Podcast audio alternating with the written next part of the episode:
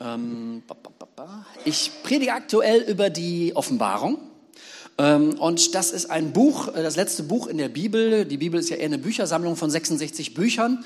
Und dieses Buch ist äh, ganz häufig so äh, umstritten, weil es viele Rätseltexte hat, weil man wissen muss, dass Johannes, der das geschrieben hat, hat das geschrieben aus einem Straflager. Und er war auf die Insel verbannt worden, Patmos, und hat dort an die Gemeinden in Kleinasien, in der heutigen Türkei, dieses Buch geschrieben. Und einiges hat er so ein bisschen auch kodiert geschrieben, weil ja, das ja nicht klar war, die Römer so einen Brief daraus zu schmuggeln, wenn die Römer den in die, äh, ja, die Besatzer in die Finger bekommen, dann konnte man das auch nicht alles so richtig klar schreiben. Und dieses Buch der Offenbarung, weil da einiges so ein bisschen kodiert und auch rätselhaft ist, äh, gibt es ganz viele von den Top-Leuten, von den Bibellesern äh, und Bibellehrern, die ich sehr, sehr schätze, die halten sich dann häufig bei dem Buch der Offenbarung sehr, sehr zurück. Und Verschwörungstheoretiker, die hauen eine Predigt nach der anderen raus und äh, nehmen dieses Buch und legen das dann sozusagen mit der Bildzeitung aus. Und das ist manchmal relativ schade, ähm, dass das so ein Ungleichgewicht hat, so findet man ganz, ganz viel Mumpitz dazu. Ich habe äh, in dieser Predigtreihe immer mal damit gestartet, euch mal so ein Offenbarungsfail der Woche mal mitzuteilen. Und heute habe ich mal einen gefunden, der ähm, ist äh, aus dem Jahre, ich weiß gar nicht, ich schätze mal 87 oder so. Äh, da hat ein Mann, der hat äh, Edgar Wisnant, hat ein Buch geschrieben, das hieß 88 Gründe, warum Jesus 1988 wiederkommt. Und das hat sich, ist wirklich sehr, sehr gut verkauft worden. Er hat da in seinem Buch geschrieben, Jesus kommt exakt am 12. Sep exakt am 12. September 1988 kommt er wieder. Und dann gibt es noch irgendwie die zwei Zeugen der Offenbarung kommen am 9. März. Äh, 1992 bei Sonnenaufgang wäre das und das passieren. Am 4. Oktober 1994 würde der Satan mit Ketten gebunden. Und das Buch wurde top verkauft. Bisschen problematisch war, dass Jesus ja 1988 nicht wiedergekommen ist. Er hat darauf dann im Jahre 1989 folgendes Buch geschrieben. 89 Gründe, warum Jesus 1989 wiederkommt. Und auch das Buch war ein großer kommerzieller Erfolg, wenn auch nicht so groß der Erfolg. Ähm, aber der hat da wirklich äh, Hunderttausende von verkauft. Jesus ist aber auch nicht 1989 wiedergekommen. Er hat dann im Jahr 1995 äh, nochmal ein Buch geschrieben, warum Jesus jetzt keine Ahnung irgendwann wiederkommt, aber er hat keinen Buchverlag mehr dafür gefunden.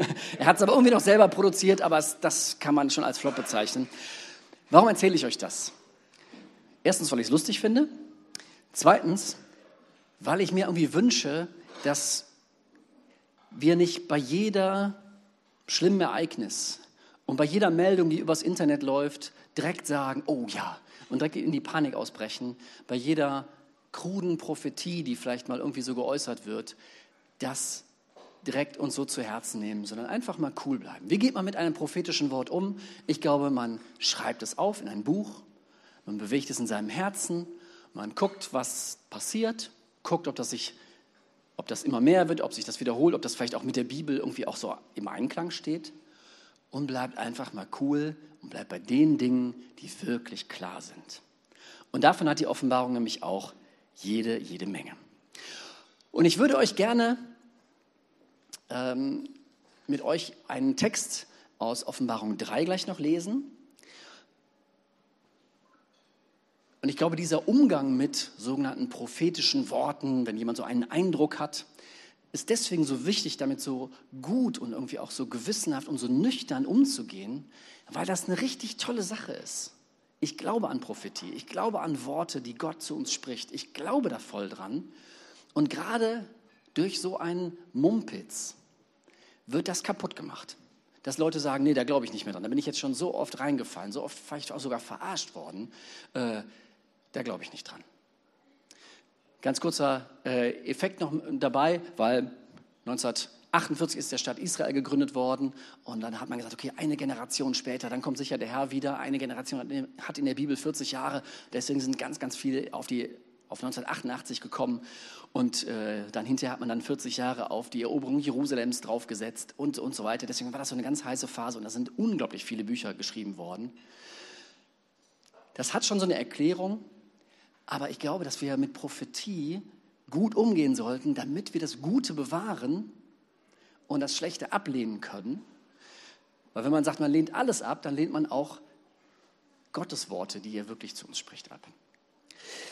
Wir hatten vor langer, langer Zeit als Gemeinde, ähm, und zwar war das Anfang 2010, lang, lang ist es her, ähm, auch mal so Eindrücke, dass eine Bibelstelle für uns ganz besonders wichtig sein könnte.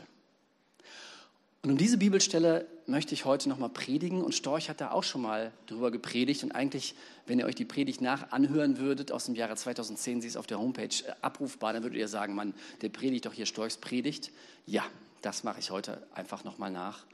Es geht um einen Text, einen Bibelvers, äh, Offenbarung 3, Vers 8. Und er ist entnommen aus einem aus dem Buch der Offenbarung, aus dem Abschnitt, der für die Christen in Philadelphia gemeint ist.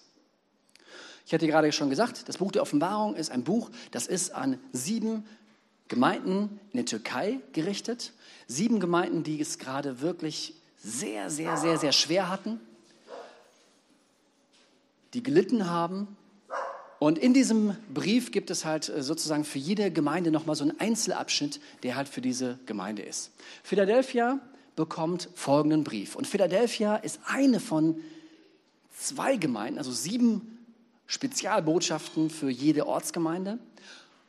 Und die sind, diese Briefe sind eigentlich immer äh, so aufgebaut, dass Jesus sich nochmal vorstellt, sagt, hey, ich bin der und der und ich habe folgende Botschaft für euch. Und dann sagt er lobende Worte, dann sagt er sehr kritisierende Worte und er sagt auch die Konsequenzen, die das hat und warum es sich lohnt, dran zu bleiben. Warum es sich lohnt, das ernst zu nehmen. Und Philadelphia ist eine von zwei Briefen, eine von zwei Gemeinden, die überhaupt keine Kritik bekommen. Fünf Gemeinden werden sehr, sehr kritisiert und auch warnende Worte. Ihr müsst das ändern, ihr müsst Dinge anders machen, weil sonst geht, das ist sehr, sehr ernst und ist so wichtig, dass ihr es ändern müsst.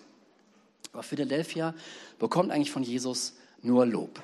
Okay, ich lese euch den Text mal vor. Ich lese euch erst den ganzen Abschnitt vor, der Brief an Philadelphia, und dann lese ich euch nochmal diesen Vers vor, der Anfang 2010 über dieser Gemeinde mal ausgesprochen wurde. Hey, der ist, glaube ich, für euch, für uns besonders wichtig. Der Bibeltext. Schreibe an den Engel der Gemeinde in Philadelphia. Der, der heilig ist, dessen Wort wahr ist und der den Schlüssel Davids hat, wenn er aufschließt, kann niemand zuschließen. Und wenn er zuschließt, kann niemand aufschließen. Der lässt der Gemeinde sagen, ich weiß, wie du lebst und was du tust. Du hast nur wenig Kraft. Aber du hast dich nach meinem Wort gerichtet und dich unerschrocken zu meinem Namen bekannt. Darum habe ich eine Tür vor dir geöffnet, die niemand zuschließen kann. Ich werde sogar dafür sorgen, dass Leute aus der Synagoge des Satans zu dir kommen und sich vor dir niederwerfen. Leute, die lügen, indem sie sich Juden nennen, obwohl sie gar keine wahren Juden sind. Sie sollen erkennen, wie sehr ich dich liebe. Weil du dich an meine Aufforderung gehalten hast, standhaft zu bleiben, werde auch ich zu dir halten und dich bewahren wenn die große Versuchung über die Welt hereinbricht. Jene Zeit, in der die ganze Menschheit den Mächten der Verführung ausgesetzt sein wird. Ich komme bald. Halte fest, was du hast. Lass dich von niemand um deinen Siegeskranz bringen. Denn der siegreich aus dem Kampf hervorgeht, den werde ich zu einem Pfeiler im Tempel meines Gottes machen. Und er wird seinen Platz für immer behalten. Und auf seine Stirn werde ich den Namen meines Gottes schreiben und den Namen der Stadt meines Gottes, des neuen Jerusalems, das von ihm aus dem Himmel herabkommen wird, und meinen eigenen neuen Namen.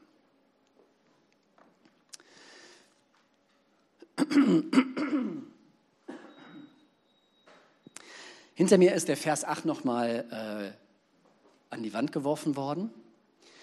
Und hier haben wir also eine Gemeinde, wo Jesus selber sagt, er hat nichts zu kritisieren. Er hat nur lobende Worte für diese Gemeinde. Und es gibt hier eine Verheißung für diese Gemeinde, dass Jesus eine Tür, eine Möglichkeit diesen Leuten in Philadelphia geöffnet hat. Und wenn er aufschließt, dann kann keiner mehr zuschließen. Wenn er zuschließt, dann schließt keiner mehr auf. Schlösser waren damals eher etwas Seltenes, das hatten nur reiche Leute. Und wer die Schlüsselgewalt hatte, der hatte halt auch die Entscheidungsgewalt darüber. Und er macht diesen Leuten hier eine Möglichkeit auf. Und er sagt halt auch warum und warum er diese Gemeinde so, warum er diese Gemeinde so gut findet. Und er sagt eigentlich drei Dinge darüber, über diese Gemeinde. Du hast nur wenig Kraft. Und man könnte jetzt meinen, dass es da um geistliche Kraft geht. So, ihr habt jetzt nur wenig Heiligen Geist oder Geisteskraft, aber das ist eigentlich nicht gemeint. Äh, Jesus benutzt das gleiche Wort zum Beispiel in einer Beispielgeschichte, wo er darüber spricht, dass dort ein Verwalter ist und der äh, verteilt Vermögen an seine Verwalter und je nach deren Fähigkeiten ähm, verteilt er, gibt er ihnen halt, vertraut er ihnen Geld an, damit sie das gut für ihn verwalten. Und dort nimmt er die gleiche, das gleiche Wort, ihr habt nur eine kleine Kraft, nur eine kleine Fähigkeit. Ihr seid nur durchschnittlich talentiert. Und vielleicht war das eine Gemeinde, wo einfach ganz normale Leute waren. Da gibt es vielleicht Gemeinden, da ist so der große, boah, der Superprediger oder die genialen Musiker oder äh, Künstler und äh, Leute, die eine Ausstrahlung haben, die jeden gewinnen oder äh, wo alles perfekt abgeläuft, wo alles super durchstrukturiert ist, wo es gut getimt ist, wo die äh, Strukturen optimal sind und so weiter. Und das war dort scheinbar nicht so der Fall. Das waren normale Leute mit einer normalen kleinen Kraft. Vielleicht gar nicht so beeindruckend, nicht hervorstechen, nicht wo Leute hinfahren und sagen, oh, die Gemeinde musst du dir mal angucken, der Prediger, den musst du hören, die Band musst du mal hören, da geht es richtig ab. Aber Gott hat einen anderen Blick darauf. Er sagt, ich habe vor dir, vor euch, für euch habe ich eine Tür aufgemacht. Ihr habt nur wenig Kraft, ihr habt nur wenig Fähigkeiten. Aber das ist für mich überhaupt kein Problem. Und vielleicht ist das so der erste Punkt. Ich glaube, wir sind so viele heute Morgen, dass das eigentlich ja auch, muss man kein Prophet dafür sein, dass sich einige Leute das vielleicht genau nachvollziehen können und denken, hey, ich bin so durchschnittlich, vielleicht sogar unterdurchschnittlich. Ich, Gott kann mich nicht so gebrauchen, wenn ich doch mehr hätte von dem, wenn ich mehr Power hätte, wenn ich äh, mehr Energie hätte, wenn ich abends noch fitter wäre, wenn ich besser singen könnte, wenn ich besser Musik machen könnte, wenn ich, wenn ich, wenn ich, wenn ich. Aber Gott hat definitiv einen anderen Blick. Er sieht diese Leute und er hat nur Lobensworte, lobenswerte Worte für sie. Er hat einen anderen Blick. Und ich kenne dieses Gefühl. Ich weiß noch, ich habe im äh, Kindergottesdienst, habe ich mal, ähm, lange, lange ist es her, irgendwie haben wir Lobpreis gemacht. Ähm, im roten Raum, irgendwie einer ist ins Schlagzeug gegangen, ich hätte noch eine E-Gitarre besorgt und wir haben E-Gitarre einen Verstärker gemacht und dann ich auch noch Gitarre und wir haben, also es muss, glaube ich, fürchterlich geklungen haben und haben dort Lobpreis gemacht und dann kam einer von unseren Lobpreismusikern rein und ich habe mich direkt so geschämt was sind wir für ein erbärmlicher Haufen und so. Ne? Also, also, ist auch wirklich, dass wir hier Musik machen, das war so, er kann das so viel besser und das, äh, ich, mir war es total unangenehm. Gott sieht die Dinge anders. Gott fühlt sich fast zu dem kleinen Kraft hingezogen. Er liebt das fast. Für ihn ist das nicht ein Problem. Ab und zu bin ich mal auf irgendwelchen Pastorentreffen und noch immer mal wieder über solche Dinge gesprochen, dass es auch in Gemeinde, wo eine andere Sicht war, wo nur auf das Talent geschaut wurde, auf das Charisma, auf die, auf die Stars, auf das Faszinierende, wie viel Enttäuschung da häufig war. Wo auch ganz viele bekannte Leute, die auch prächtige Christen, Leute, die mich beeindruckt haben und ja, wie wie viel Scheitern war auch da, wie viel ähm, Chaos auch am Ende von manchem Dienst war, der so toll gestartet hat. Oder auch Leute, die, die uns beeindruckt haben und wir haben dann auf die Fähigkeiten gesetzt und gesagt, ah, die können das machen, jawohl. Und immer wenn man auf Fähigkeiten setzt, wird man häufig enttäuscht. Aber wenn man auf Charakter setzt, wird man viel, viel weniger enttäuscht. Auch das ist keine Sache, das ist auch nichts Christliches speziell. Das würde, glaube ich, auch jeder in der Wirtschaft fast so unterschreiben. Character over Skills. Charakter ist so viel wichtiger als Fähigkeiten. Und für Gott gilt dasselbe. Denn Gott hat nicht so sehr ein Problem damit, die treuen Leute fähig zu machen, aber er hat ein Problem damit, manchmal fähige Leute treu zu machen.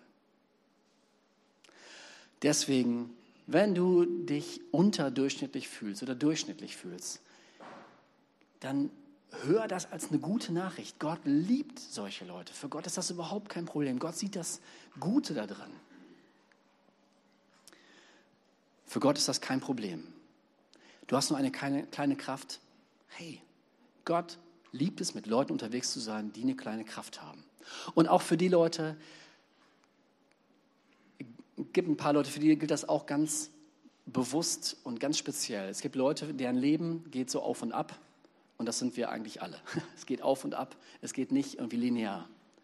Und wenn du gerade in so einer Phase bist, wo es bei dir eher so eine Talsohle ist und du merkst, meine Kraft, meine Fähigkeiten, meine Kapazitäten sind gerade richtig klein, Gott weiß das zu schätzen.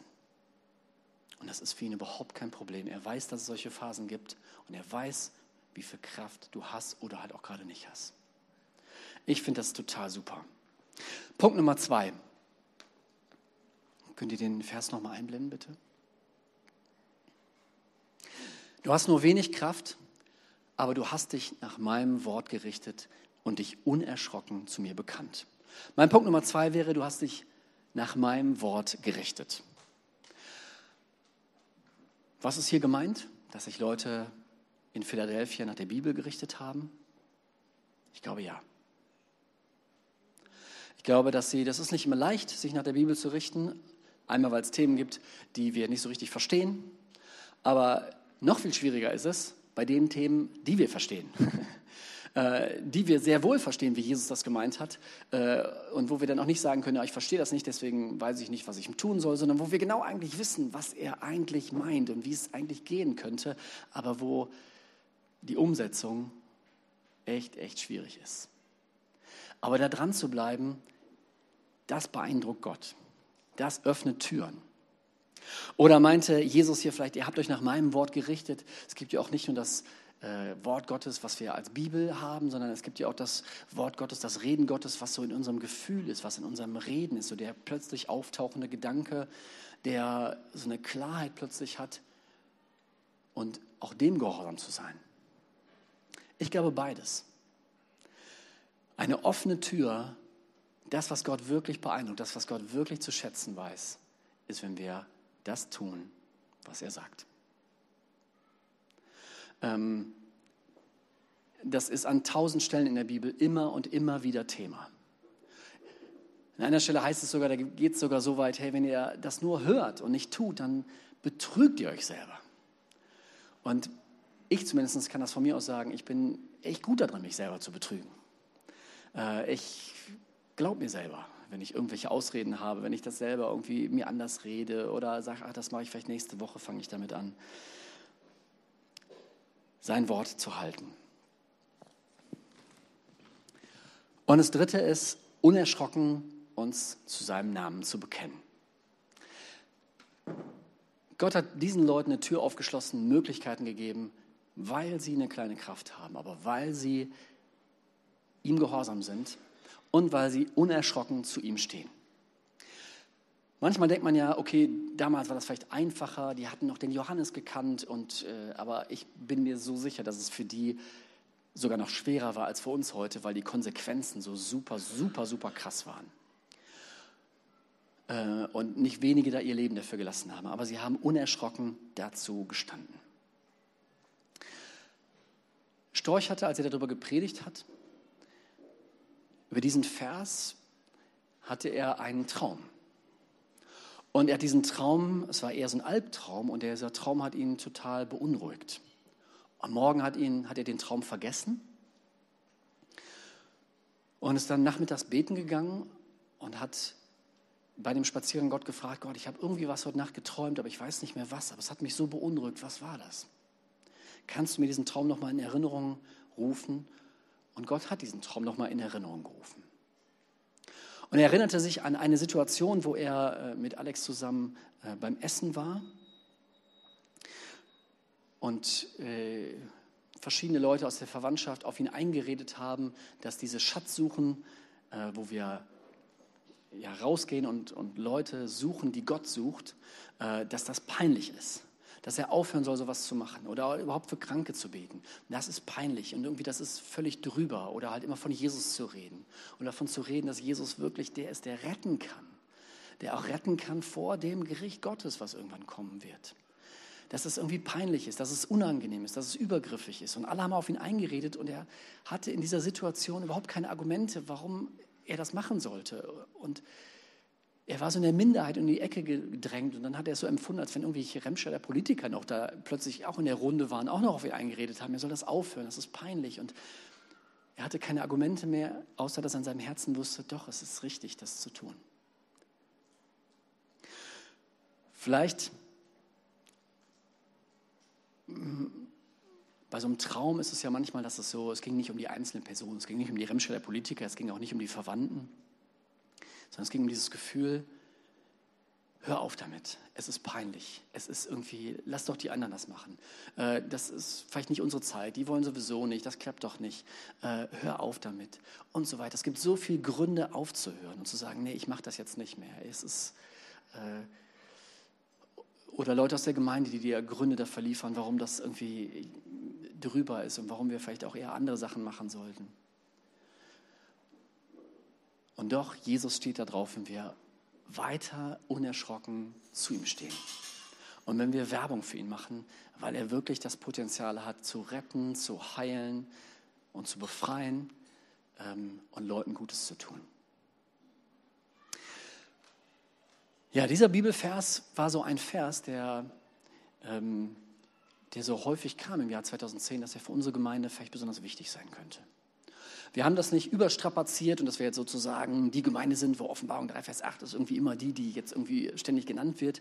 Äh, und doch wollte ich euch den nochmal in Erinnerung rufen, weil ich glaube, dass dieser Vers, der natürlich für die Christen in Philadelphia geschrieben ist, er aber auch gleichzeitig für alle Christen äh, auch irgendwie auch eine Botschaft enthält. Und vielleicht auch für dich heute Morgen, dass Gott weiter darauf steht, auf dich, ob du eine kleine Kraft hast oder eine große Kraft und dass es so wichtig ist, das zu tun, was er dir gesagt hat. Und dass du weiter dranbleiben solltest, auch an diesen Dingen wie eine Schatzsuche mal mitzumachen, mal für jemanden zu beten. Denn wir sind die richtigen Leute. Wir sind die richtigen Leute hier in Remscheid, die genauso was tun können und tun sollen.